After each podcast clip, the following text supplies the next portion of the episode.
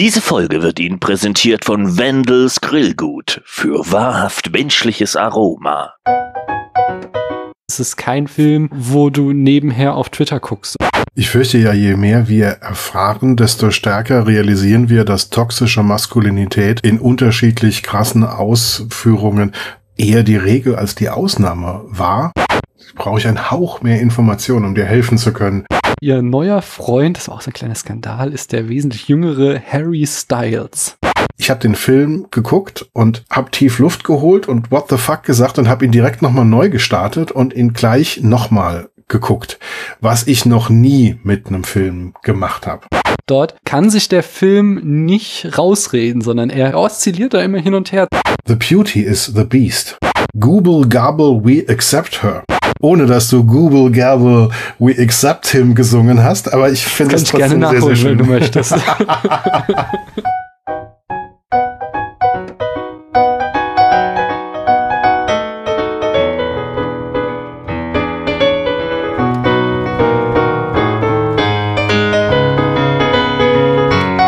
Hallo, hier spricht Daniel. Wir sitzen hier immer noch an einem sonnigen Februarmittag. Ich sage immer noch, obwohl ihr noch gar nicht die erste Folge gehört habt, denn die werde ich erst später ausstrahlen, weil die heutige Folge wollte ich unbedingt im Februar ausstrahlen, denn wie ihr schon am Titel gesehen habt, es handelt sich um die Follow Prairie Folge. Und die darf ich nicht alleine bestreiten oder muss ich nicht alleine bestreiten, sondern ich habe einen ganz tollen Gast am anderen Ende der Leitung. Hallo du da drüben, wer bist denn du? Ich bin der Thomas von Schöner Denken und ähm, ich sitze hier auch wunderbar ähm, in der Sonne. Also die Sonne ist vor meinem Fenster, diesem wunderschönen Samstagmittag. Wir werden noch eine Folge veröffentlichen, wo die Leute viel über dich erfahren werden. Aber sag jetzt schon mal, wo man dich in diesem schönen Internet, woher man dich in diesem, aus diesem schönen Internet kennen könnte. Ja, von dem ähm, Filmpodcast Schöner Denken, der jetzt schon viele Jahre existiert, über zehn Jahre und ähm, ich glaube, ich produziere gerade die Folge 1100 oder sowas. Also ähm, schon ein bisschen was länger am Start und ähm, wir ähm, sind normalerweise eigentlich diejenigen, die direkt nach dem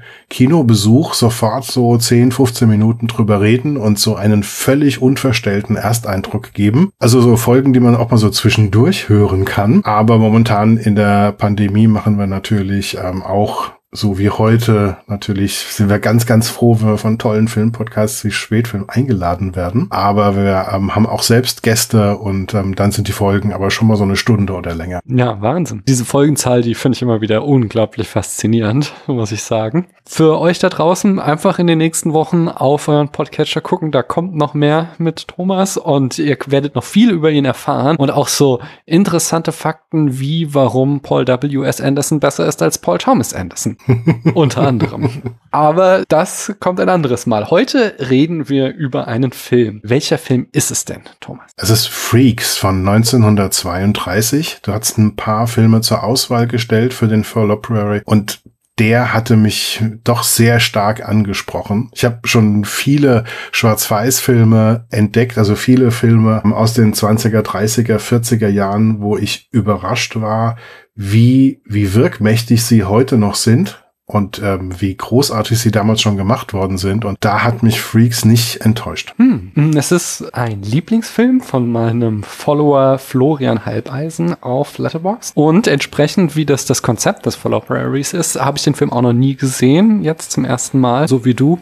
Und es, es ist ein sehr widersprüchlicher Film. Da werden wir uns heute auch viel drum drehen zwischen Empathie und Exploitation, zwischen Horror und Drama bewegt er sich. Ich bin mir noch nicht hundertprozentig sicher, ob ich alles mag an dem Film aber es ist auf jeden Fall ein Film, der dich nicht kalt lässt. Es ist kein Film, wo du nebenher auf Twitter guckst oder so, sondern es ist ein Film, der was mit dir macht. Und das finde ich schon mal sehr, sehr spannend und sehr, sehr interessant. Und ich hoffe, dass alles weitere sich mir jetzt so in unserem Gespräch erschließen wird. Aber davor verorte ich uns erst noch einmal, denn wir befinden uns im Jahr 1932, wie du schon sagtest. Deutschland beginnt seine Straßen zu nummerieren. Der Zwickelerlass sagt sagt in Preußen anstößiger Badekleidung den Kampf an. Bei der Reichspräsidentenwahl gewinnt Hindenburg gegen Hitler. Der Kölner Bürgermeister Konrad Adenauer eröffnet die erste Autobahn Deutschlands zwischen Köln und Bonn. Franz von Papen wird Reichskanzler und muss wieder zurücktreten. Der Schnellzug, der fliegende Hamburger zwischen Hamburg und Berlin,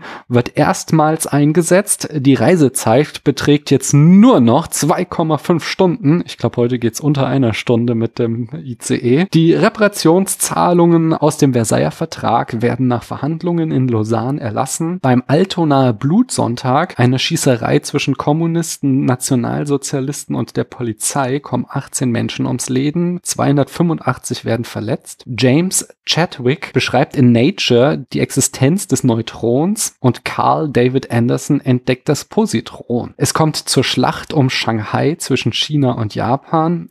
Emilia Earhart überfliegt als erste Frau im Alleinflug den Atlantik. Mahatma Gandhi wird von der britischen Kolonialmacht festgenommen und im September beginnt er einen Hungerstreik als Protest gegen die Kolonialpolitik. In Thailand wird die absolutistische Monarchie unblutig gestürzt und eine Verfassung erlassen. Das Königreich Saudi-Arabien wird gegründet. Der Irak wird unabhängig. Aldous Huxley bringt Brave New World heraus. Werner Heisenberg erhält den Physiknobelpreis. Der Dow Jones rutscht wegen der Weltwirtschaftskrise auf den niedrigsten Stand aller Zeiten. In den USA wird mit Hattie Caraway die erste Frau Senatorin, die eine ganze Amtszeit bleibt. Davor gab es schon mal eine Senatorin, die hat aber nicht eine ganze Amtszeit durchgehalten. President Herbert Hoover lässt Camps der Bonus Army vor den Stadtgrenzen Washingtons militärisch unter Einsatz von Tränengas und Panzern räumen. Bonus Army forderte wegen der Great Depression das Vorziehen von Prämien äh, für Veteranen des Ersten Weltkrieges. Das Vorgehen kostet Hoover viele Sympathien und daraus resultiert, dass Franklin D. Roosevelt in einem Erdrutschsieg zum Präsidenten gewählt wird. Die Entführung und Ermordung des Kindes von Charles und Anne Lindbergh erhält viel mediale Aufmerksamkeit. Umberto Eco, Gerhard Richter, John Williams, Johnny Cash, Elizabeth Taylor, Anthony Perkins und Roma Sharif werden geboren. Edgar Wallace stirbt. Johnny Weissmuller spielt erstmals Tarzan. Der erste Scarface kommt ins Kino. Grand Hotel von Edmund Golding erhält den Oscar für den besten Film. Zum ersten Mal finden die Filmfestspiele in Venedig statt und unser Film, über den wir heute sprechen, erscheint. Freaks, zumindest vorübergehend. Ja, das ist das Jahr 1932 und ich mache gleich mit den Eckdaten weiter. Die Regie bei Freaks führte Todd Browning. Den könnte man kennen äh, für zum Beispiel sein Debüt The Lucky Transfer. Seine großen Filme hatte er dann ab den 20er Jahren, 1925 die Unheimlichen Drei, The Unholy Three mit Lon Chaney in der Hauptrolle, wird so als eines seiner Meisterwerke gehandelt. The Unknown, der Unbekannte, auch mit Lon Chaney wird auch immer ganz hoch gehandelt. London After Midnight von 1927 ist äh, einer, wie ich gelesen habe, der am intensivsten gesuchten verschollenen Filme. Also er steht uns nicht mehr zur Verfügung und alle Welt guckt, wo der sich befinden könnte, weil er auch irgendwie ganz groß gehandelt wird. Und seinen großen Hit hatte Mr. Browning dann 1931 mit Dracula, der Verfilmung mit Bela Lugosi. 1932 folgt Freaks und wie wir gleich noch erfahren werden, endet damit seine Karriere weitgehend. Er macht noch so eine Handvoll Filme, 1935 zum Beispiel Mark of the Vampire und 1939 dann seinen letzten Film Miracles for Sale. Aber wir erfahren gleich noch, warum Freaks ihm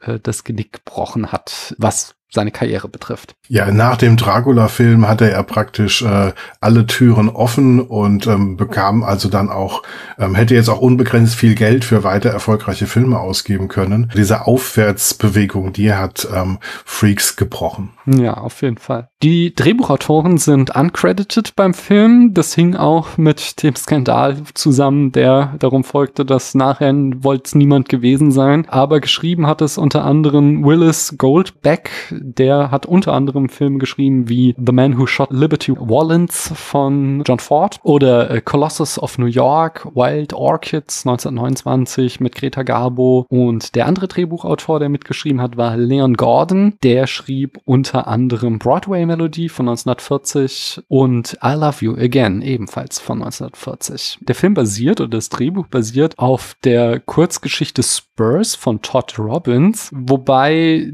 diese ganzen empathischen Aspekte in dem Film äh, die kommen erst aus dem Drehbuch. Die Geschichte habe ich gelesen. Die, diese Kurzgeschichte soll äh, seltsam und brutal sein. Von daher, das Drehbuch äh, basiert eher lose auf, auf dieser Geschichte. Ähm, in der Produktion haben wir neben dem Regisseur Todd Browning Mr. Irving Thalberg selbst. Den hatten wir schon mal hier im Spätfilm erwähnt bei unserer Alice Guy Plachet Folge. Da hatten wir erwähnt, dass er der Typ war, der Anfang der 20er Jahre bei Universal dafür gesorgt hatte, dass die Zahl der angestellten Regisseurinnen von neun auf eine sank. Und äh, er war dann zu MGM gewechselt Mitte mit Mitte 20 war er da schon Vizepräsident, er galt allen als Wunderkind. Und er hat auch viel Innovation durchgesetzt. Er, er fand zum Beispiel so den Writers Room, in dem er erstmals so Story Conferences mit äh, Drehbuchautoren, wahrscheinlich alle männlich unter ihm, abhalten ließ, wo halt eben diese Tradition begründet wurde, die ja lange zum Markenzeichen oder warum aus Amerika so starke Drehbücher kommen, dass eben nicht nur ein Mensch in seinem stillen Kämmerlein sitzt und ein Drehbuch schreibt, sondern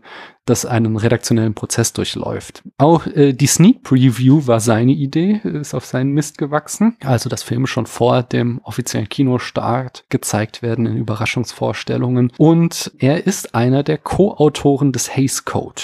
Und als Vizechef und Produzent gehen entsprechend viele große Klassiker auf ihn zurück, wie zum Beispiel der Klöckner von Notre Dame 1923, den schon erwähnten The Unholy Three und London After Midnight, äh, genauso wie Matahari, Tarzan the Ape Man, Bombshell, Munity of the Bounty oder A Night at the Opera, um nur eine zu nennen, Filme, die er produziert hat. Das sind wir ja schon knietief in der Filmgeschichte. Ja. Die Kamera führte hier Merritt B. Gersted. Der hatte auch schon mit ähm, Browning zusammengearbeitet in London After Midnight und dann dürfte er noch bekannt sein für A Night at the Opera von den Marx Brothers 1935 und Rhapsody in Blue von 1945. Der Schnitt geht, äh, den, den verantwortete Basil Wrangle. Der hat so Sachen gemacht wie The Good Earth 1937, Lady They Talk About 1933 oder Love Happy, ebenfalls ein Marx Brothers Film von 1949. Und in der Besetzung haben wir ähm, Harry Earls als Hans, den gehörnten Ehemann, kann man sagen. Der hatte ebenfalls schon in The Unholy Three mitgespielt und in Wizard of Oz spielte auch einen von den Zwergen am Anfang. Er ist außerdem äh, irgendwie, wie, wie nennt man das? Ich glaube, die, die Puppenfamilie oder so war dieser Showname, wo er mit tatsächlich auch seiner Schwester und anderen kleinwüchsigen, äh, seine Schwester, die hier auch mitspielt, Daisy Earls, die die Frieda spielt und die unter anderem auch noch in Greatest Show on Earth äh, zu sehen ist, 1952. Die hatten in, in, wie heißt es, Coney Island, diese äh, berühmte Jahrmarkt in New York. Da hatten mhm. sie so eine Show, dass sie irgendwie die Puppenfamilie nannte. Es war, kommen wir auch gleich noch drauf, diese ganze Freakshow-Tradition, in der dieser Film hier steht. Seine Ehefrau wird gespielt von Olga Plaklanova. Die könnten wir kennen aus The Man Who Loves 1928, ebenfalls von Todd Browning, meine ich. Und The Dogs of New York 1928 auch äh, von Josef von Sternberg quasi ihr Spiegelbild, die gute Frau Layla Hyams, die die Venus spielt. Sie hat zum Beispiel noch mitgespielt bei Island of Lost Souls von 1932 und Red-Headed Woman ebenfalls 1932. Was ein lustiger Filmtitel ist äh, in der Schwarz-Weiß-Zeit. ja, stimmt. Das ist auch, äh, ach, wer ist das? Ich meine, Rita Hayworth, oder? Hm. Rita, ich glaube, Rita Hayworth war auch berühmt für ihre äh, feurig roten Haare und wir kennen sie halt immer nur mit blonden Haaren aufgrund von ja. Schwarz-Weiß-Filmen. Korrigiert mich, wenn ich die jetzt verwechsle. Irgendwie. Ihr kennt mein Namensgedächtnis. Ähm, ich habe mir noch rausgeschrieben, also wir haben einen sehr, sehr großen Cast. Ich habe mir noch rausgeschrieben, äh, Wallace Ford, der den Frozo spielt, ähm, weil er ist wahrscheinlich so der erfolgreichste Schauspieler aus dem Cast. Er hat vor allem viel mit Hitchcock gemacht. Er spielt mit bei Shadow of a Doubt 1943, Spellbound 1945 und Harvey, jetzt nicht von Hitchcock, von 1950. Und Roscoe Atis, äh, der den Roscoe spielt, der war zum Beispiel dabei bei Gone with the Wind 1939, King Kong 1933 und The Palm Beach Story 1942. Bei dem Budget äh, weiß man, also dass der Film um die 300.000 äh, Dollar gekostet hat. Da schwanken die Zahlen. Manche sagen, es waren eher gegen 400.000, aber sowas um den Dreh. Beim Einspielergebnis sind die Zahlen sehr unterschiedlich, die man online findet. Was aber allgemein nicht bestritten wird, ist, dass der Film für MGM ein sehr großer Flop war und dass sie sehr viele Verluste mitgemacht haben. Warum das so war, erzähle ich euch gleich noch.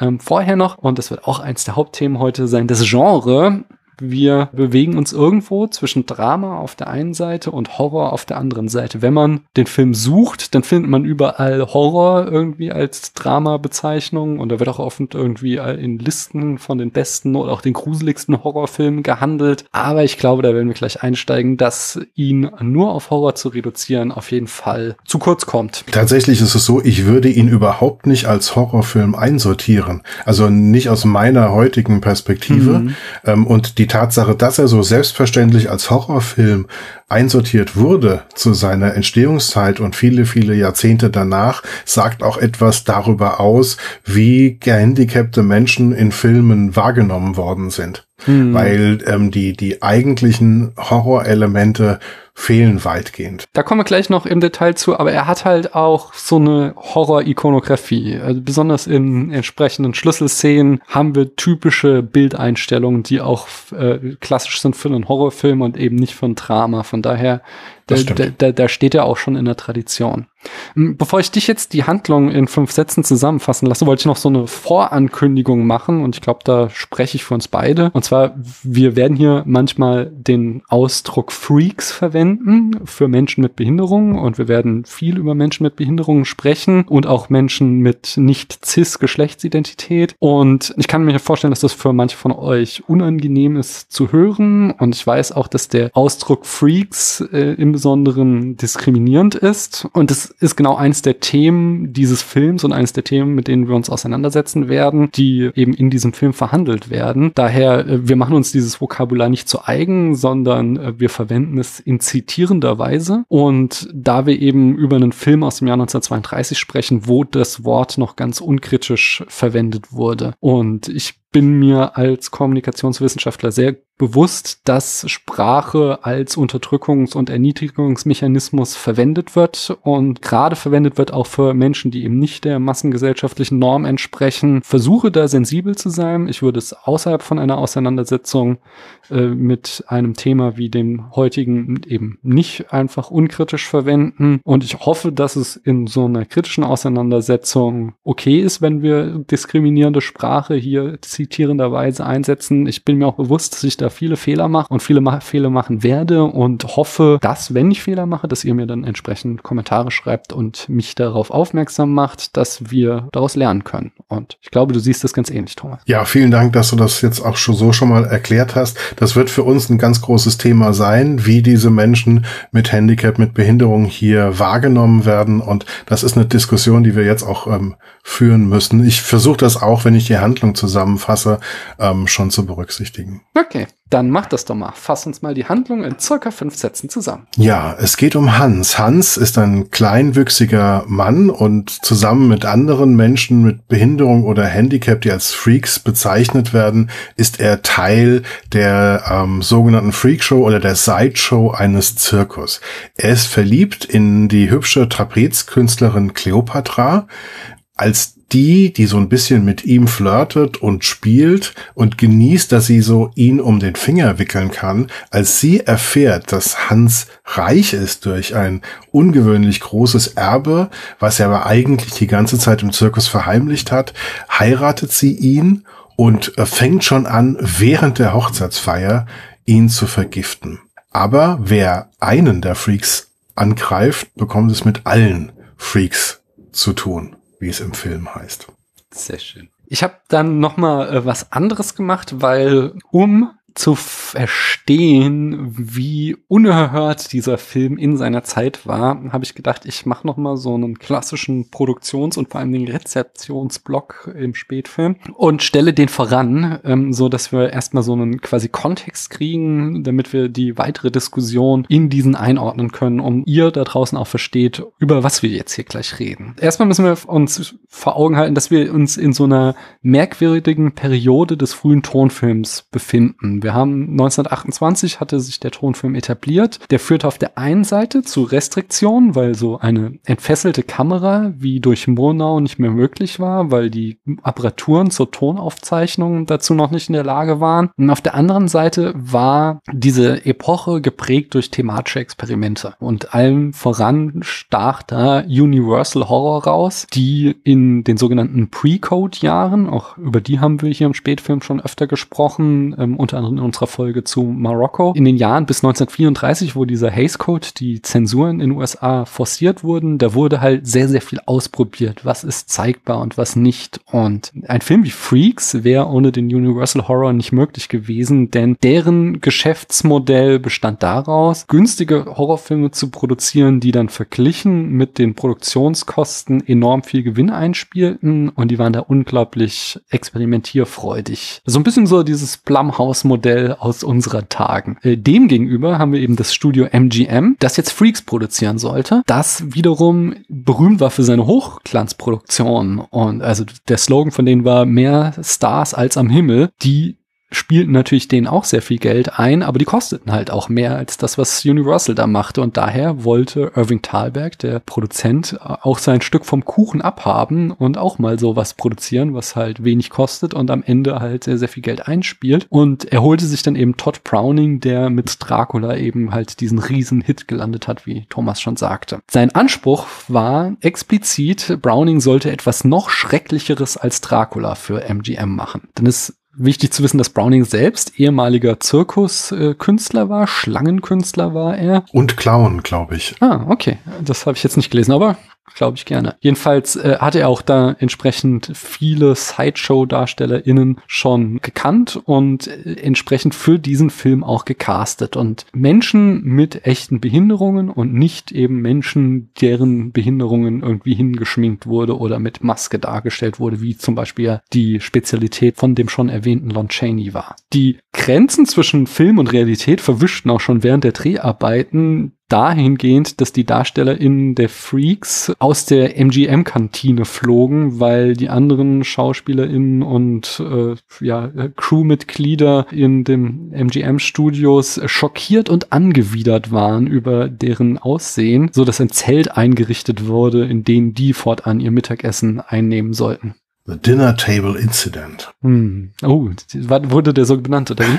Ja, es, ich finde, dass das wirklich ein, ein, äh, ein krasser Beleg dafür, wie die Perspektive auf diese Menschen waren. Allein, wenn, wenn ich ein Thema suche, das noch noch schlimmer, noch grausamer, noch, noch mehr Horror hat als ein Mann, der dir lange Zähne in den Hals schlägt, um hm. dir das Blut auszusaugen. Was noch schlimmer sein könnte, sind tatsächlich Menschen mit Behinderungen oder exotischen Krankheiten oder exotischem Aussehen, äh, die in, in Sideshows äh, gezeigt werden und, und ausgebeutet werden in ihrer Situation.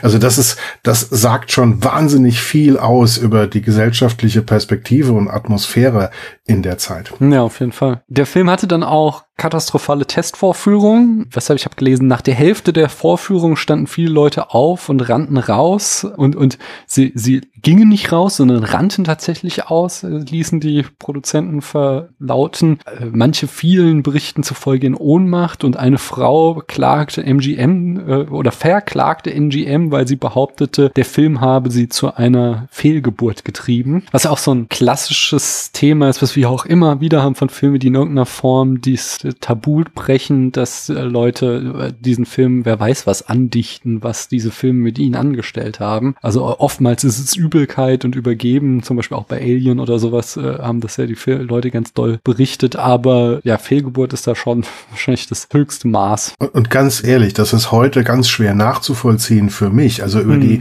ersten 70 Prozent des Films sieht man keine Dinge, die ich nicht in einem Aktion Mensch Trailer im Fernsehen heute sehen würde. Also das ja. sind Bilder, die, die für mich, da werden wir noch drüber sprechen, ganz normal sind und keinen, keinen Schrecken haben. Und man muss sich wieder in Erinnerung rufen, dass das für die Menschen, die Zuschauer 1932 einen derartigen ähm, Schrecken bedeutet hat. Hm. Jedenfalls wurde diese Originalfassung als zu schockierend und exploitativ angesehen, so dass dann der Film von 90 auf 64 Minuten äh, gekürzt wurde. Nochmal, ähm, also nicht nur Szenen rausgeschnitten wurden, sondern auch neue Szenen gedreht wurden, um ihm einen Rahmen, wir haben so einen so ein Prolog und Epilog, der wurde hinzugefügt und außerdem ein alternatives Ende, in dem Hans und Frieda wieder versöhnt wurden. Die Teile, die rausgeschnitten sind, sind uns äh, wohl unwiederbringlich verloren gegangen. Wir wissen, dass Herkules nicht wie in der jetzt existierenden Filmfassung getötet wird, sondern er wird kastriert. Es gab wohl eine Aufnahme, wo Cleopatra von den Sideshow-DarstellerInnen tatsächlich dann äh, erstochen wird. Und am Ende des Films sieht man nochmal Herkules, äh,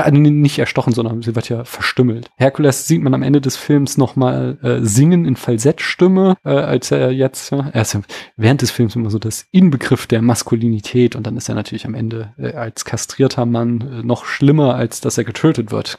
Der, der Darsteller hat auch eine beeindruckend dunkle, wirklich auffällig äh, starke männliche Stimme hm. und ähm, die Tatsache, dass dieser große, weiße, starke Mann von den sogenannten Freaks kastriert wird, war natürlich nochmal ähm, ein, ein Tabubruch im Tabubruch. Hm. Und wir sehen dann nochmal einen Auftritt von Cleopatra äh, in ihrer neuen, nun verstümmelten Gestalt als Hühnerfrau. In der existierenden Fassung ist ähm, noch ein Bild von ihr auch tatsächlich in dieser Gestalt. Aber äh, wie ich das verstanden habe, unterscheidet sich das nochmal von dem, was ursprünglich mit ihr in diesem Make-up gedreht wurde. Ich hätte es ja toll gefunden, ganz ehrlich, das vorweggreifend, wenn man sie nicht gesehen hätte. Am Anfang in der Rahmenhandlung sieht man es nicht. Mhm. Und ich hätte es toll gefunden, wenn es wie bei Rosemary Rosemary's Baby, dass man nur glaubt, man hätte es gesehen ja. in der Erinnerung, aber dass man es nicht wirklich sieht. Ja, das stimmt. Ja?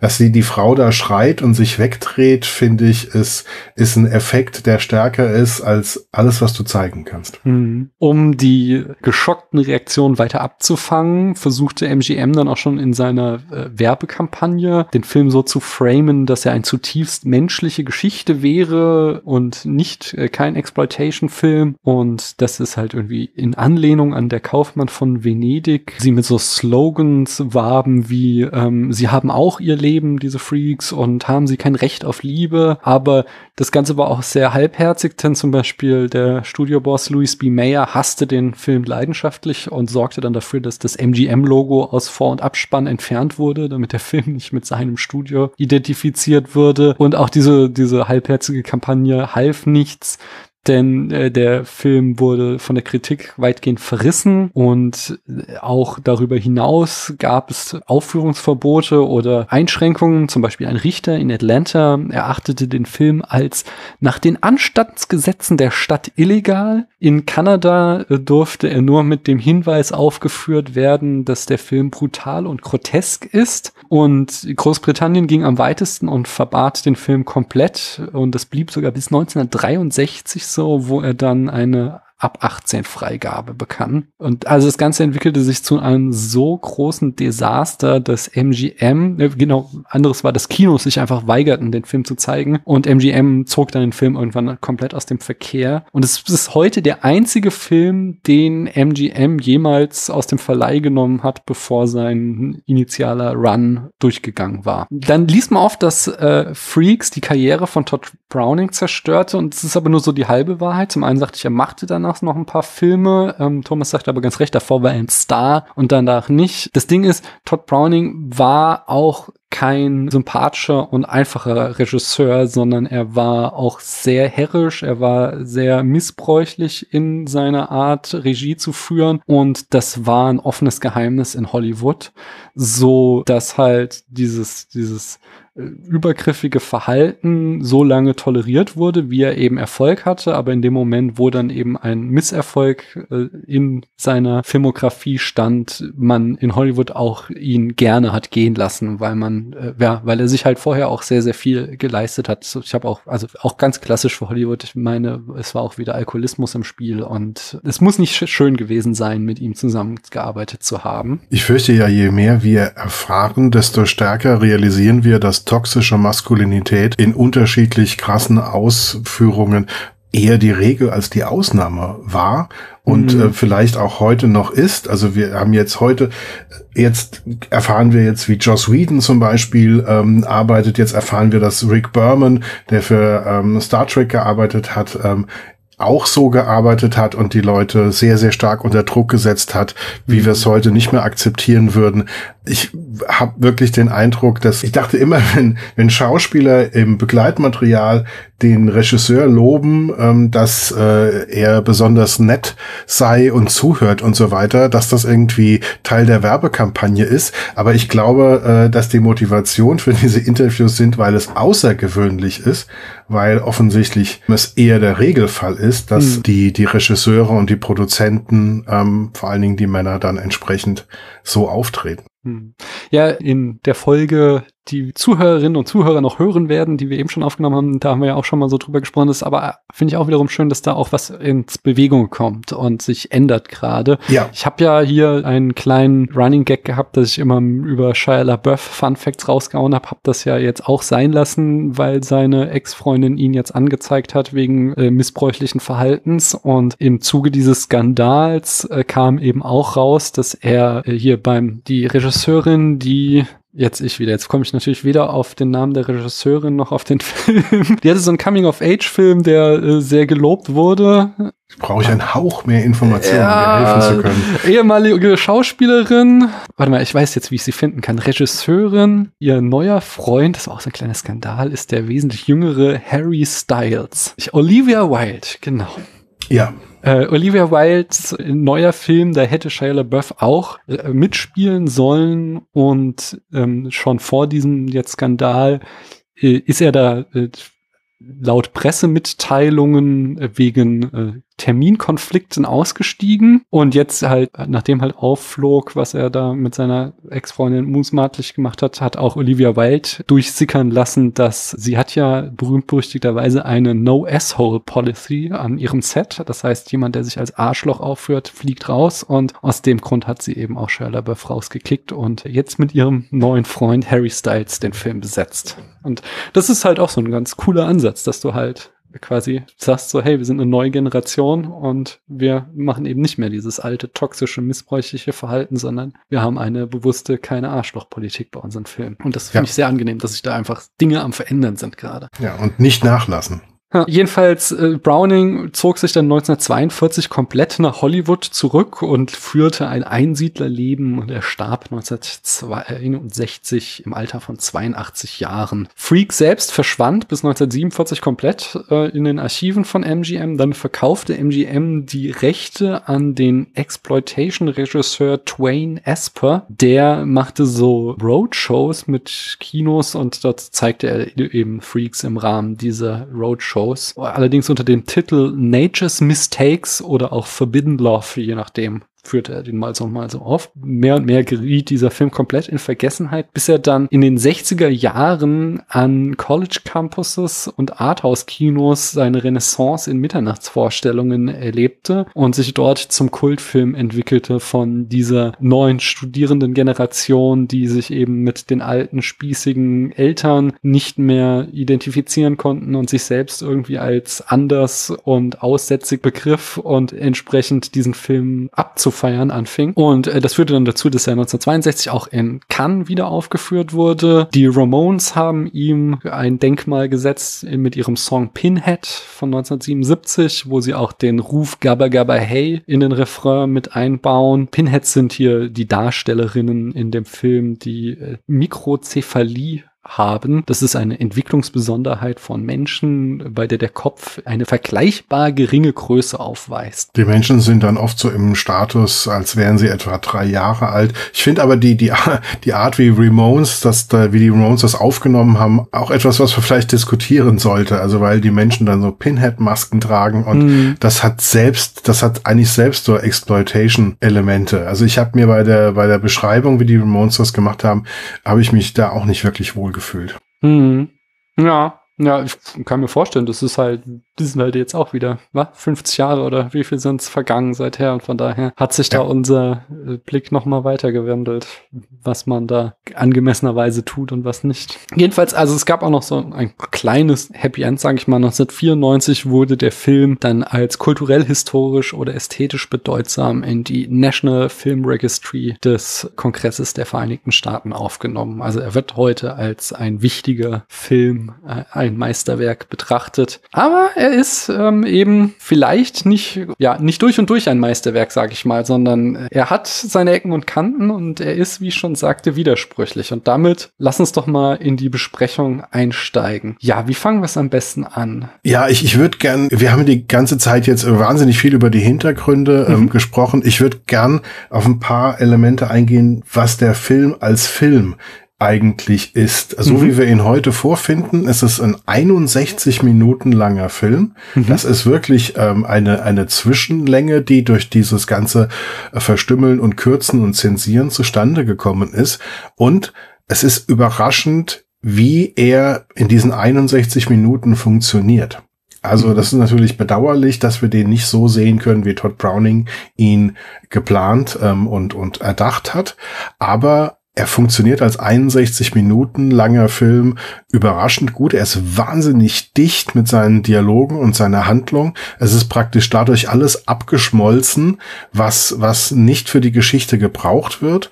Und es war so, dass ich, ich habe den Film geguckt und habe tief Luft geholt und what the fuck gesagt und habe ihn direkt nochmal neu gestartet und ihn gleich nochmal geguckt, hm. was ich noch nie mit einem Film gemacht habe.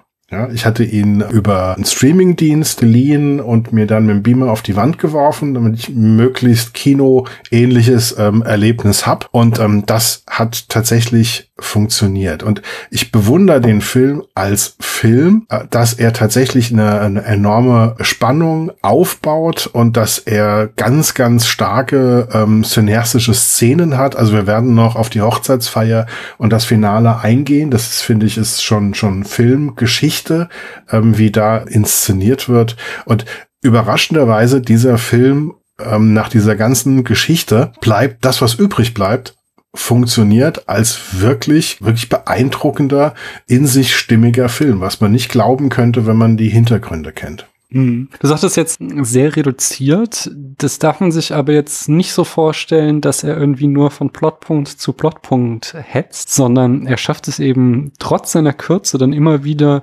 so kleine Vignetten oder Abzweigungen einzubauen, die das Leben dieser Sideshow-DarstellerInnen zeigen. Ja, es, es werden die richtigen Dinge weggelassen. Ah, also genau. zum Beispiel könnte man in so einem Zirkus natürlich auch irgendwann mal die Dinge zeigen, die in der Arena passieren. Hm. Das haben wir aber fast gar nicht. Und das spart dem Film tatsächlich Zeit. Der Film spart nicht daran, die Charaktere einzuführen oder den Charakteren Raum zu geben, dass wir verstehen, um, um wen es sich handelt. Das stimmt. Mhm.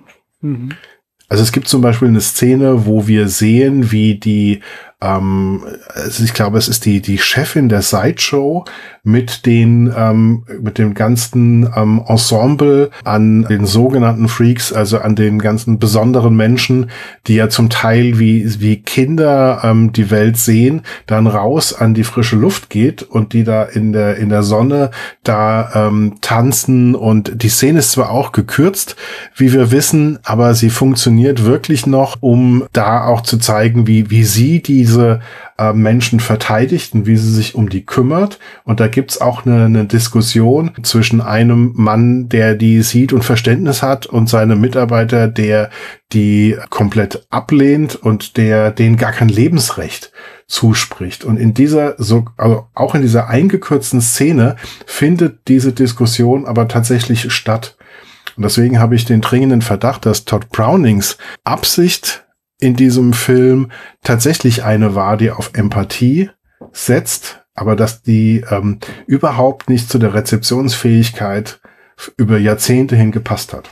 Ja, wobei das jetzt sehr schön ist, weil das eben auch diese Szene schon gleich diese Widersprüchlichkeit aufzeigt. Wir haben einerseits beginnt die Szene selbst mit einer Horrorfilm-Ikonografie, indem wir mit einem Tracking-Shot auf die dort spielende Gruppe von Sideshow-DarstellerInnen gehen. Und als wir sie noch in der Totale sehen, wirkt das halt auf uns wie spielende Kinder. Und die Kamera gleitet halt heran. Und je näher wir sehen, sehen wir halt, äh, dass dieses Bild Risse bekommt. Und es sind eben keine Kinder, sondern es sind eben Menschen mit deformierten Körpern. Und da wird schon bewusst mit einem Schockmoment Moment gespielt, weil es ist auch meines Erachtens, dass äh, abgesehen jetzt von, von den Kleinwüchsigen, von Hans und äh, äh, Frieda, ich meine, die hat man vorher schon mal gesehen, aber sonst ja. sind das die erste Mal, dass wir wirklich hier Menschen mit Entstellungen sehen auf der Kamera, die eben nicht der Normschönheit entsprechen. Und da wird schon versucht, so einen Schockmoment zu erzeugen.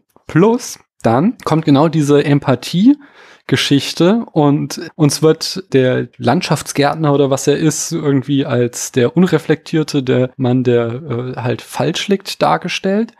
Und, aber der sagt dann so Sachen wie irgendwie, dass diese Freaks im Dunkeln kriechen und gleiten und das wird uns eben als falsch geframed, also als falsch dargestellt von dem Film, um dann aber im großen Finale genau das zu machen. Also genau im Finale greift er dann diese Ikonografie auf von Regen, Gewitter und wir sehen diese ganzen, und ich benutze jetzt das Wort eben so, wie der Film es intendiert, äh, Freaks, wie sie halt als Monster sich da Cleopatra und, äh, wie heißt der Typ, äh, ihre ihrem Lover Herkules, Herkules genau nähern, um äh, sie halt äh, zu ermorden oder zu verstümmeln.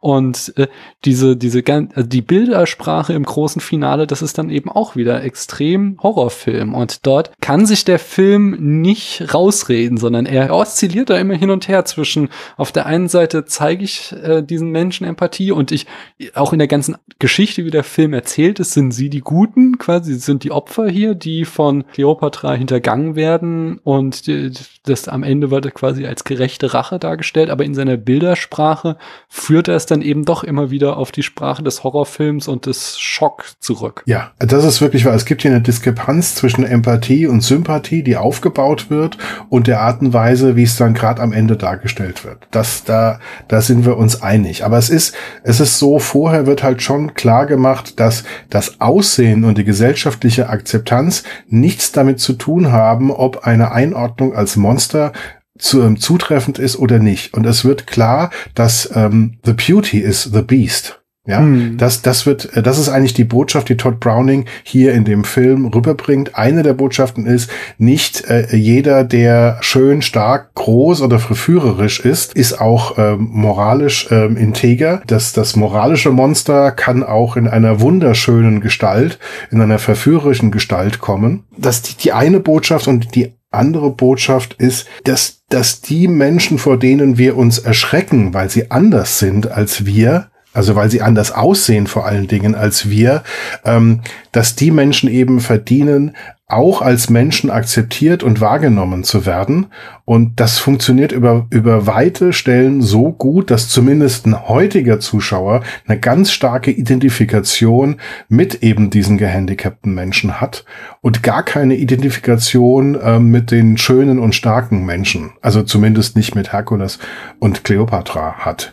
Und ja. ähm, dem, dem widerspricht aber am Ende tatsächlich, als es zu der gerechten Rache kommt, das ist dann halt im Dunkeln, im Schlamm und ähm, da sind halt dann auch ähm, die gehandicapten Menschen, die die keine ähm, die keine Arme und keine Beine haben und die sich dann im Dunkeln durch den Schlamm mit einem Messer zwischen den Zähnen ähm, wirklich äh, in der Horror-Ikonografie auf die gut aussehenden Bösewichter zubewegen und dann die gerechte Rache vorbereiten und durchführen. Hm, ich, ich leugne gar nicht, dass das Browning auch seinen DarstellerInnen enorme Sympathie und Empathie entgegenbringt. Das ist, im Gegenteil, es ist ja beeindruckend, wie fortschrittlich dieser Film ist, dass er 1932 eben Menschen mit Behinderungen durch Menschen mit Behinderungen spielen lässt. Dass er, das ist etwas, was wir ja heute noch in Filmen sehr, sehr selten sehen, sondern in der Regel werden Schauspieler ähm, ohne Behinderungen als Leute gecastet, die, ja, die dann Behinderungen haben. Also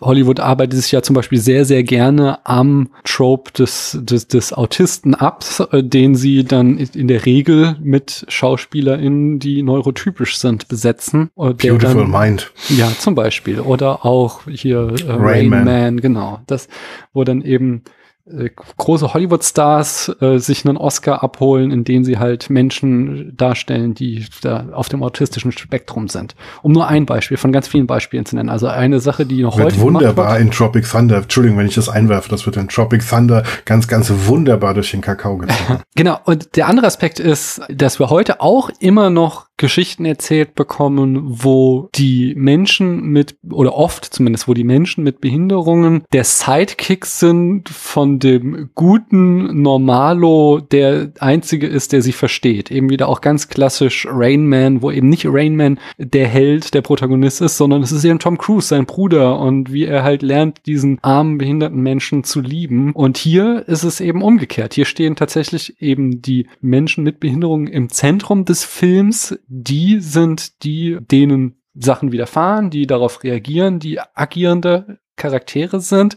die Leidenschaften haben, die Wünsche und Begehren haben und die nicht behinderten Menschen sind entweder die Bösewichte, die Villains, oder sie sind eben nur Nebendarsteller, die die hier im Zentrum stehenden Menschen unterstützen. Und das ist auch, sind zwei Aspekte, in denen der Film unglaublich modern ist und moderner ist als vieles, was wir heute zu sehen bekommen. Das ist auch so ein grundsätzliches Problem, wenn ich ähm, etwas zum Thema mache, was ähm, Exploitation ganz unzweifelhaft bedeutet. Also eine Sideshow ist eine moralische Katastrophe, weil es auf die Würde der gezeigten Menschen überhaupt gar keine Rücksicht nimmt. Und Sideshows in einem Zirkus sind Exploitation und sind extrem problematisch oder sowieso katastrophal. Wenn ich jetzt Sideshows zum Thema mache, dann ist die Frage, wie, wie gehe ich damit um, dass dieser perverse Reiz auf den Betrachter, der die Sideshows zum Funktionieren gebracht hat früher,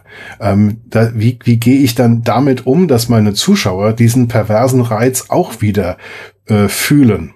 Ja, und ähm, ähm, das ist ja, das ist ja das Spiel, das auch dieser, dieser Film spielt, wenn er ähm, in der Produktion, dass er glaubt, er sei erfolgreich, weil er dann praktisch die Sideshow-Faszination ins Kino bringt.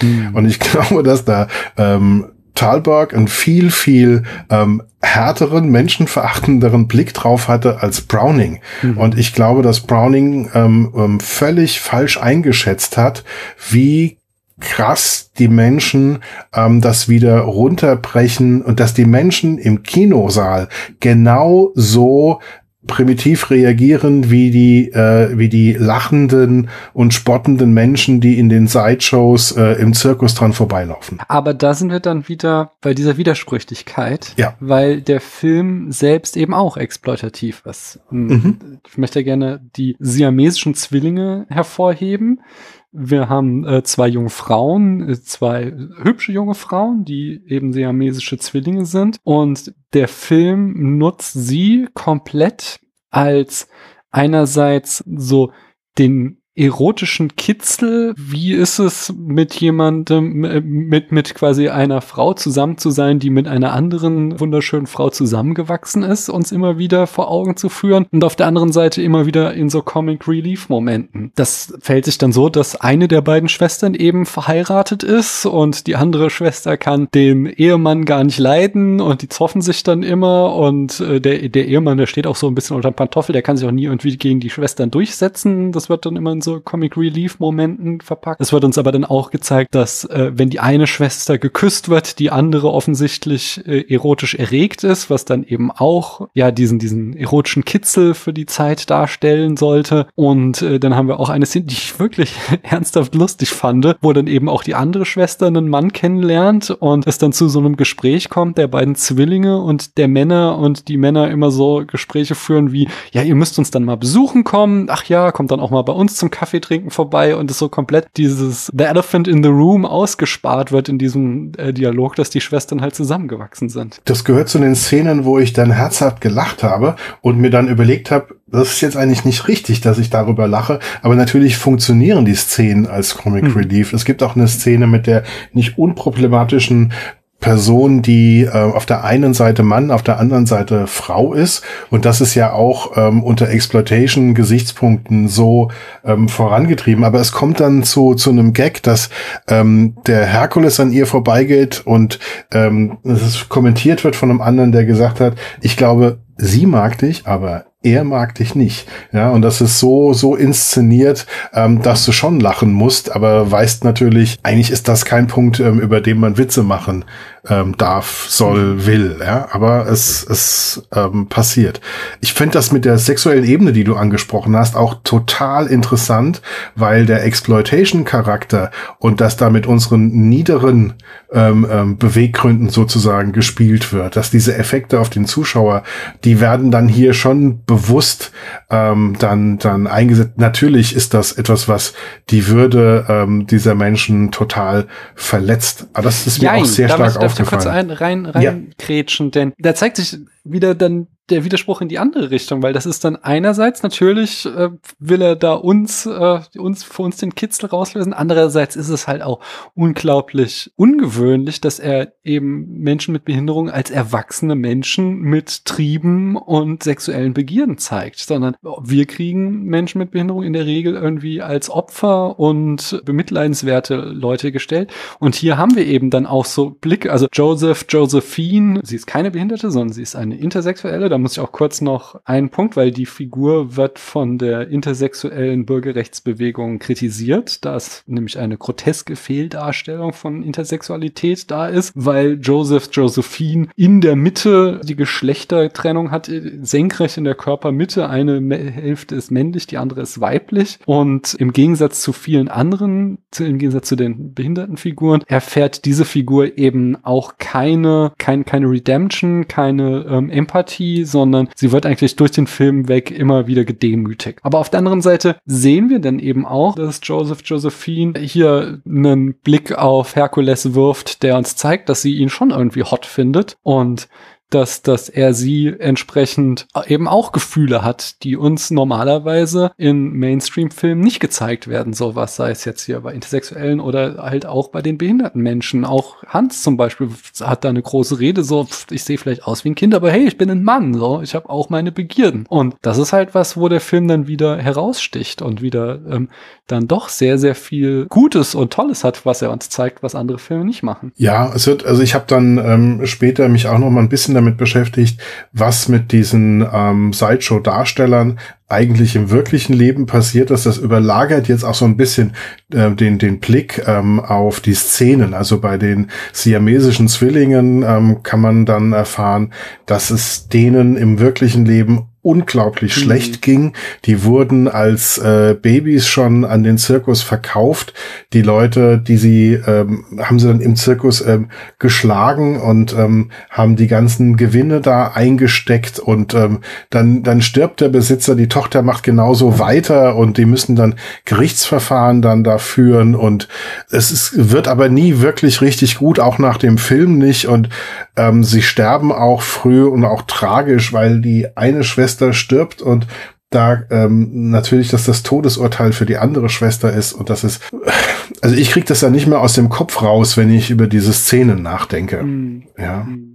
Ja, haben wir auch im Vorgespräch schon gehabt, dass es, es gäbe viele noch Geschichten über die äh, lebenden SchauspielerInnen zu berichten, die äh, teilweise hatten sie glückliche Leben, teilweise ist es aber auch echt, echt tragisch, was äh, vor und nach dem Film mit ihnen geschehen ist. Vielleicht ganz, ganz kurz, um da noch ja. vielleicht auf zwei Beispiele noch abzurunden. Ähm, die, die siamesischen Zwillinge, das ist, glaube ich, das Beispiel, wo es ganz, ganz schlimm war. Ähm, die, äh, dann gibt es einen ähm, ähm Pinhead äh, Schlitzi, der relativ berühmt geworden ist. Ähm, der taucht da auch, ähm, wie die anderen, ähm, auch als, als Frau auf, was daran liegt, dass ähm, unter anderem die auch ähm, Inkontinenzprobleme ähm, haben. Das lässt sich halt in den Frauenkleidern besser vertuschen. Und der hat aber dann doch äh, Menschen gefunden, die sich um ihn gekümmert haben, hat über weite Teile seines Lebens ähm, da aber gute Bedingungen gehabt, war dann nochmal als älterer Mann in einem geschlossenen Heim, wurde da aber wieder rausgeholt und so, ist dann über 70 geworden und wo man den Eindruck hatte, unter dem Strich hat er lange Jahre, wo das Leben für ihn aber eigentlich in Ordnung war.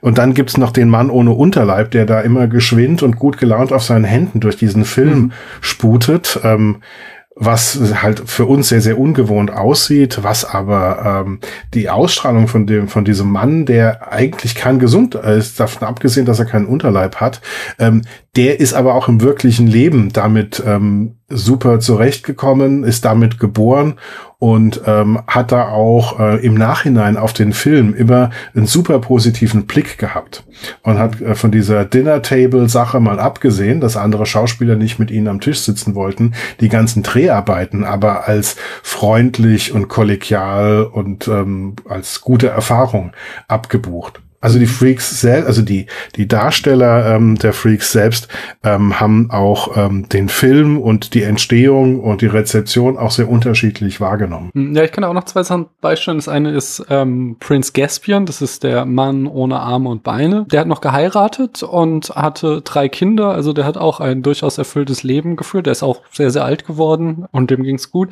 Und das andere aber ist die, die bärtige Frau, bei der habe ich gehört, dass die halt den Film ihrerseits später sehr kritisiert kritisiert hat. Und sie sagt, sie bereut es mitgespielt zu haben und fand die Darstellung der Sideshow-Charaktere schlecht und eben nicht der Realität entsprechend. Von daher. Wo, wobei sie ja in dem, in dem ähm, Film eine sehr, sehr menschliche Szene hat, weil sie ja da Kinder, ein Kind zur Welt bringt mhm. und das ähm, praktisch die, die Menschlichkeit, die ja zumindest 1932 nicht selbstverständlich war in der Wahrnehmung, da wird es ganz, ganz viel Empathie praktisch übermittelt entwickelt. Also das ist etwas, was ganz viel Sympathie ähm, verursacht, zumindest heute sehr viel Sympathie verursacht und ich glaube auch von Todd Browning so gemeint war. Ich habe einen spannenden Text gelesen, um auch nochmal hier den, den Wandel der Rezensionsgeschichte einzufangen, von der äh, Filmwissenschaftsprofessorin Amanda Ann Klein, ein Blogpost, in dem sie über ein gescheitertes Seminar von ihr berichtete. Das Thema war quasi äh, die, diese Widersprüchlichkeit oder stärker noch das Scheitern oder Versagen des Films äh, in eben seinem Anspruch, empathisch zu sein, dass er einerseits so Sachen sagt wie, äh, das sind alles Gottes Kinder und äh, auf der anderen Seite eben die ja behinderten Körper entsetzlich darstellt. Das wollte sie äh, als Lehr- oder, oder als Konklusion ihres Seminars haben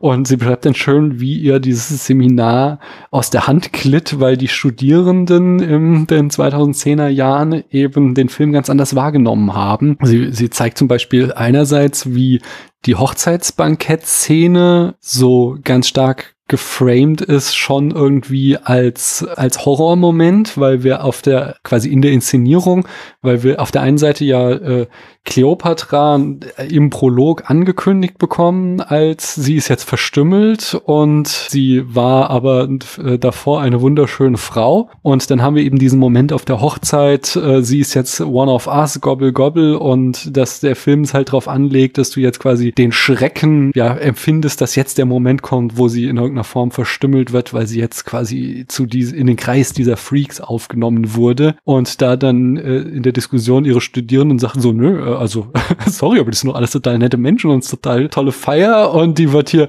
herzlich aufgenommen in den Kreis von ihnen und sie ist doch hier das Arschloch, die sie dann alle ablehnt und sie äh, beschimpft. Und genauso eben im Finale dann, dass eben auch diese äh, Studierendengeneration äh, zwar sagen, ja, okay, die Bilder, die sind jetzt schon irgendwie horrorartig, aber die hat es doch verdient. Das ist doch, das ist doch hier eine Geschichte von, die kriegt ihre gerechte Strafe und so. Ja, also meine Reaktion unterbewusst war auch eher, cool, dass die sich das nicht gefallen lassen, ja? Ja, also das ist so, so ein Moment, wo man im Kino eigentlich eher so denken würde, ja, ja, gebt's ihnen, ja? Also das, das lasst, lasst ihnen das nicht durchgehen, ja? Das wiegt schwerer, ähm, finde ich, für mich auf jeden Fall, ähm, als die Tatsache, dass die wie Dämonen und Trolle optisch inszeniert werden, wenn sie da ähm, im Dunkeln, im Schlamm über den Boden kriechen. Ja, ja genau. Und so, so war dann auch so das Fazit von Amanda Klein, dass sie sagte, so 1932 hat das halt äh, quasi als Horrorfilm mit Horrorfilmkonventionen gewirkt, aber heute wirkt es auf ihre Studierenden als eine kuriose Geschichte von Liebe und Rache und sie war sich am Ende gar nicht mehr sicher, ob jetzt Todd Browning der Exploitationer war, den sie zu Beginn des Seminars in ihm gesehen hatte oder ob der, ob er nicht vielleicht einfach den Film für das falsche Publikum gemacht hat und jetzt das Publikum 100 Jahre später viel besser äh, geeignet ist für diesen Film und zog dann auch eben das Fazit, sie muss da nochmal drüber nachdenken und wird bestimmt irgendwann Freaks nochmal unterrichten, aber sie wird offensichtlich da ihr Konzept überarbeiten müssen, um den heutigen Rezeptionskontext zu berücksichtigen. Was ich auch ganz schön finde, weil es nochmal auch ein Beweis für die These des Tod des Autors ist. Äh, ich verweise hier auf meine Folge mit E und U Gespräch, wo ich bei denen zu Gast war, wo wir uns dem berühmten Essay von Roland Barthes gewidmet haben, was eben ganz stark nochmal zeigt, dass weniger irgendwie, was hat sich der Künstler damit gedacht, oft wichtig ist, sondern dass der Künstler eben auch in einem bestimmten Zeitpunkt gefangen war, seiner Zeit, seiner Biografie und dass wenn wir heute einen Film sehen, dass er uns ganz andere Geschichten erzählen kann als die, die möglicherweise irgendwann mal intendiert waren und eben auch verschiedenes Publikum zu verschiedenen Zeiten da ganz andere Geschichten reinlesen kann. Meiner Meinung nach gibt es so viele Filme, wie es Menschen gibt, die in einen Film reingehen. Hm. Also ich glaube, dass wir so viel von uns selbst mit ähm, in den Kinosaal ähm, oder wo auch immer wir Filme gucken, mitbringen. Das, das merken wir ja immer, wenn wir direkt nach dem Film vor dem Kinosaal stehen. Und bei manchen Filmen ich mir denke, Wart ihr eigentlich in der gleichen Vorführung oder wart ihr im Saal D und wir waren im Saal A? Also manchmal ist die Wahrnehmung so unterschiedlich, dass es, dass es gibt wirklich so viele Filme, wie es Zuschauer gibt. Aber hier finde ich tatsächlich unterm Strich, ich möchte so ein bisschen den Browning verteidigen. Ich glaube, dass die Produzenten und das Publikum eigentlich das größere Problem sind in diesem Film oder in, auch in dieser ganzen Filmgeschichte als äh, die Absichten von Todd Browning selbst. Ja. Mhm. Bei, bei allen Punkten, die du hier zu Recht äh, aufgeführt hast. Eine Sache, die ich unbedingt loswerden muss, weil sie mir bei dem Film unglaublich stark aufgefallen sind, ist ein Gegenwartsbezug. Ja. Ähm, äh, diese Hochzeitsfeier, die müssen wir noch so ein bisschen zelebrieren. Die ist ja mal, absolut ja. großartig. Also dieses Google Gobble We Accept Her. Um, ähm, She is one of us, das wird ja so gesungen die ganze Zeit und das werde ich für den Rest meines Lebens nicht mehr vergessen. Das ist für mich so eine, ähm, es gibt ja immer so bei richtig guten Filmen so Bilder, die übrig bleiben. Und ähm, diese Hochzeitsfeier ist noch stärker als dieses Finale im Schlamm und im Dunkeln mhm. und im Regen. Ähm, das ist absolut großartig. Allein, das ist ein Film in sich. Das fängt halt eben damit an, dass jetzt diese Hochzeit stattgefunden hat und ähm, die diese ganze Gruppe sich entscheidet, okay, da ist eine ähm, normal große Frau, die jetzt unseren Hans geheiratet hat, der zu uns gehört, und jetzt belohnen wir sie damit, dass wir sie aufnehmen. Und das bedeutet, es beginnt dieses dieses Ritual, ja, das mit diesem Google Gabble, we accept her, she is one of us. Ähm, und dann wird dieser Liebestrunk oder wie er genannt wird, so eine große mhm. Schale, wo dann verschiedene Sorten Alkohol reingetan werden und jeder trinkt das, ja. Das ist so, da ist so viel archetypische Wucht da drin, dass man so einen Kelch hat, der jetzt äh, von allen da immer, es ist einer, einer der Kleinen, die auf dem Tisch dann stehen und rumlaufen und alle anderen trinken lassen. Und zum Schluss kommt er zu ihr. Und in Kleopatras Gesicht, und das spielt diese Schauspielerin ganz großartig, wird dieser, also dieser Ekel und dieser Abscheu, dass sie sich überhaupt nicht vorstellen kann, dass sie eine von denen sein soll, die mhm. sie eher auf der Ebene von Tieren und nicht auf Menschen wahrnimmt, ja. Und dann platzt es aus ihr heraus, ja. Und sie beschimpft sie als äh, schmierige, dreckige Missgeburten. Und da finde ich, ist, ähm, als ich das die deutschen Untertitel gelesen habe, das kommt noch viel wuchtiger ähm, als äh, der der Text im Original. Ja, also mhm. ich finde äh, das im deutschen Englischen Untertitel ist es filthy, slimy freaks. Genau. Und dann ist der Begriff Missgeburten, finde ich, aber noch viel verletzender, noch viel grausamer als der mhm. Begriff Freaks, der ja dann manchmal auch positiv selbst verwendet mhm. werden kann. Missgeburt ist aber definitiv ein Begriff aus der Hölle. Und das platzt so aus ihr raus. Und ähm, dann Herkules wirft dann die Gäste raus, die Hochzeitsfeier ist vorbei und äh, die Stimmung ist von jetzt auf sofort innerhalb einer Sekunde gekippt. Und das ist so großartig inszeniert. Ähm, inklusive, dass sie schon Herkules auf der Hochzeitsfeier küsst, dass sie schon das Gift in das Getränk von Hans während der Hochzeitsfeier reinmacht. Das äh, Frieda da ähm, wegläuft, weil sie es einfach nicht mehr aushält. Das ist so dicht, das ist so großartig. Und dieses Gesinge und die, die Einstellungen und die Gesichter, ich bin ähm, restlos begeistert und ähm, man kann dann über alles sagen, was man will. Aber allein diese Hochzeitsfeier ist große Filmgeschichte. Ein absoluter Meilenstein. Und mhm. danach gibt es ein Gespräch zwischen Hans der sagt, ich mache euch gar keine Vorwürfe, also mit Hans, Cleopatra und, und Herkules, also ich mache euch beiden gar keine Vorwürfe. Ich hätte das merken müssen. Ich hätte wissen müssen, dass das, dass das nicht geht und was eure eigentlichen Absichten sind. Und da sagt Herkules, es war nur ein Witz. Hm. It was a joke. Und das ist genau die Antwort, die man immer heute noch überall in Social Media bekommt, wenn jemand wieder einen anderen Menschen verletzt hat und es verdammt nochmal hätte wissen müssen, dass man das, äh, dass, dass, dass das so nicht geht, ja.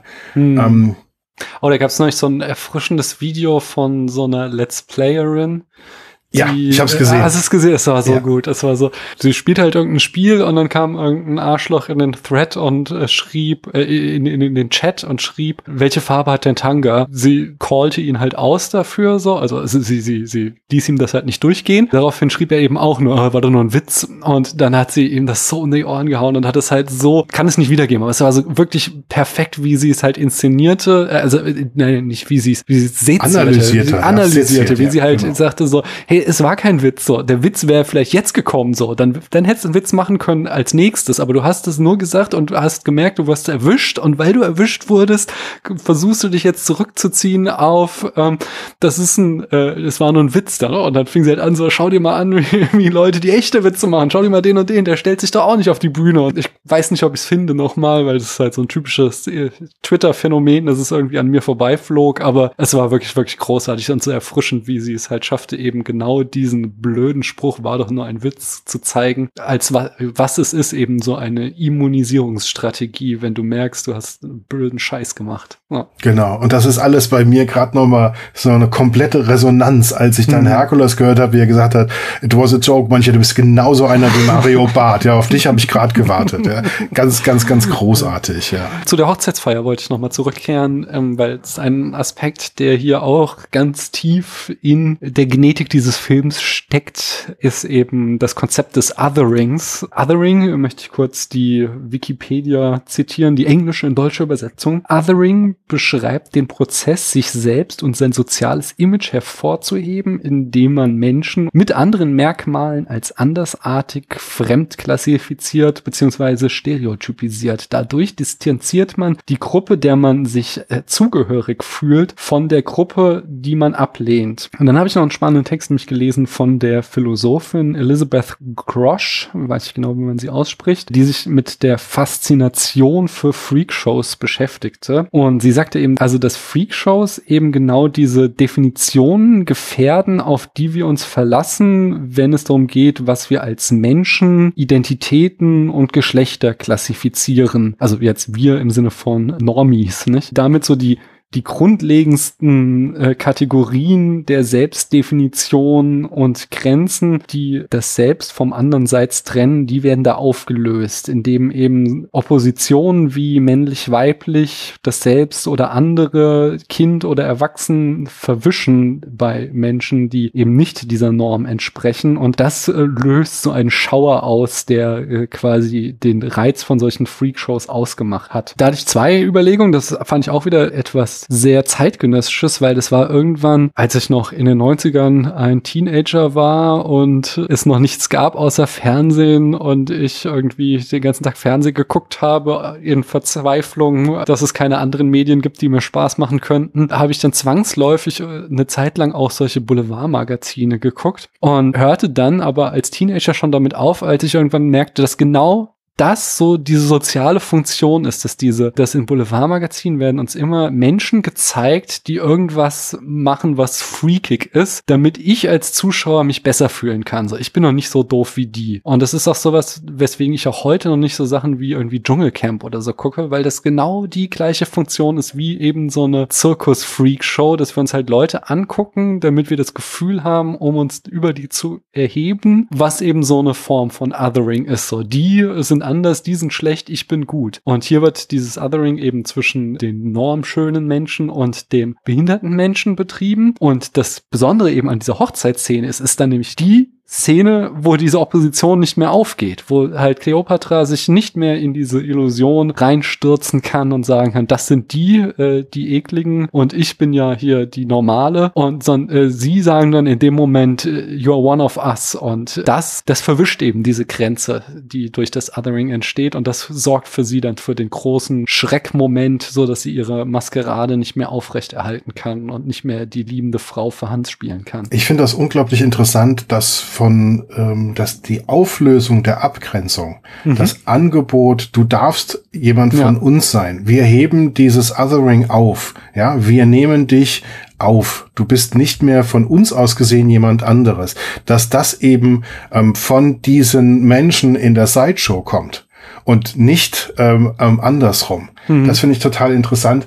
Ähm, und dass das Ganze ähm, Problem, das hinter der Abgrenzung und dem Othering steht, ist, dass wenn du es zulässt, dass du dich so stark abgrenzt von anderen, dass du dann irgendwann auch Werte und und ähm, dann auch irgendwann so eine Entscheidung sind die wert ähm, am Leben zu bleiben ähm, das ist dann am Ende dieser ganzen Entwicklung ohne Othering ohne Abgrenzung hm. kannst du Sinti und Roma oder Menschen mit einer Behinderung oder jüdische Menschen nicht in ein KZ stecken. Es muss über Jahre in der Sprache und in den Köpfen muss Othering, Abgrenzung ganz brutal stattgefunden haben, damit du irgendwann so weit kommst, dass es akzeptiert wird, dass diese Menschen nicht mehr als Menschen behandelt werden. Ja, oder auch gestern jährte sich das Attentat von Hanau, was hier ja. bei uns in der direkten Nachbarschaft ist. Und das ist auch, der Mann ist nicht ohne Grund in eine Shisha-Bar gefahren, um dort Menschen Menschen zu ermorden, sondern das ist auch eine mediale Erzählung, die uns seit Jahren immer wieder vorgetragen wird von den kriminellen Araber-Clans, die da in Shisha-Bars hocken und irgendwelche Mafia-Strukturen haben. Und da ist halt ein Rechtsradikaler hingegangen und hat Menschen ermordet. Also natürlich ist es keine monokausale Erklärung jetzt, aber das hat diese Form von Othering-Erzählung hat da definitiv zu beigetragen, dass es so weit gekommen ist. Die, die weitere Parallele war, ich bin mir sicher, wenn ich in die Shisha-Bar als alter weißer Mann gegangen wäre, ohne Migrationshintergrund und hätte gefragt, ob ich mich da hinsetzen kann und was trinken kann, hätten die gesagt, gerne, was willst du haben?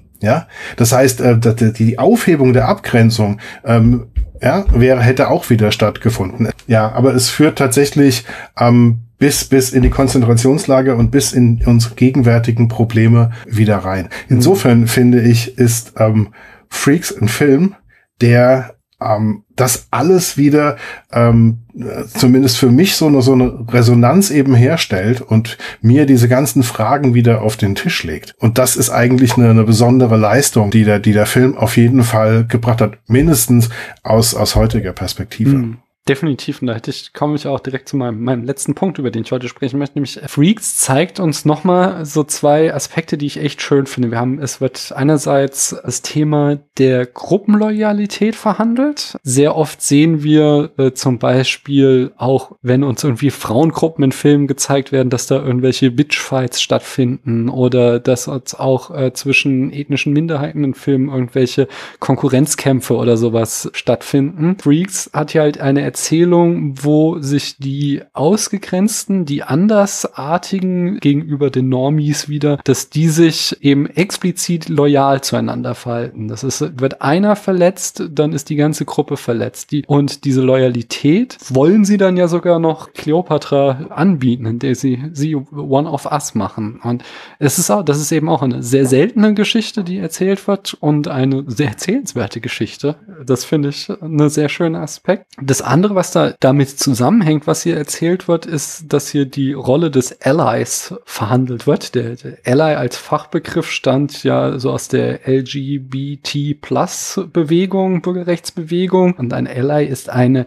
heterosexuelle und cisgeschlechtliche Person, die gleiche Bürgerrechte, Gendergerechtigkeit und soziale Rechte für LGBT Plus Menschen unterstützt und Homophobie, Biphobie und Transphobie explizit kritisiert. Also als Mensch, der der massengesellschaftlichen Norm entspricht, sich äh, für Bürgerrechte von einer unterdrückten Minderheit einsetzt. Und hier haben wir eben in diesen Normies zwei verschiedene. Wir haben zuerst äh, Cleopatra, die so tut, als wäre sie ein Ally, was ja gerne dieses, fällt mir der Fachbegriff nicht ein, aber halt, äh, genau, Virtual Signaling, dass man halt gerne so äh, nach außen hin so tut, als würde man einen gerechten Kurs unterstützen, einen gerechten, ein gerechtes Ziel unterstützen, aber dann, wenn es wenn sie denn, also wir kriegen sie natürlich in dem Film aus der Zuschauerperspektive, wird sie uns schon vorher entlarvt, aber für die Sideshow-Darsteller ist es halt diese Hochzeitsszene, der Moment der Entlarvung, wo sie halt vorher immer so tat, als würde sie, sie ihnen allen empathisch gegenüberstehen, aber in dem Moment, ähm, wo sie dann angeboten bekommt, ein Teil der Gruppe zu sein, stellt sich halt heraus, sie war eine falsche Ally. Und das wird eben dann kontrastiert nochmal durch die Personen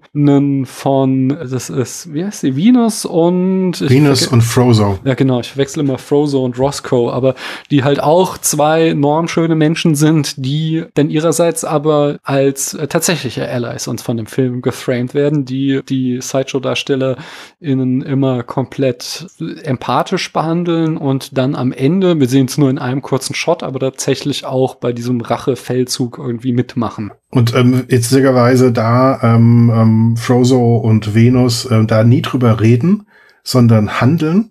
Ähm, mhm. Während das, das die falschen Signale, da wird ganz, ganz viel geredet, aber sobald es ans Handeln geht, ist es dann äh, genau umgekehrt. Was dann so ein bisschen umso dramatischer macht, dass diese, diese Alliiertheit eben im Dreh nicht stattgefunden hat, sondern dass da dann die SchauspielerInnen ausgegrenzt wurden und nicht Teil des MGM-Casts äh, werden durften, nicht in der Kantine essen durften, sondern da wieder ausgesondert wurden, was dann ja, ja, wieder der Message des Films zuwiderläuft. Ja, da scheinen die Menschen, die ähm, hinter der Kamera gestanden haben und die für die Kostüme gesorgt haben und so weiter, ähm, die ganzen Techniker und Technikerinnen und so weiter, sehr, sehr viel weiter gewesen zu sein als die Schauspieler.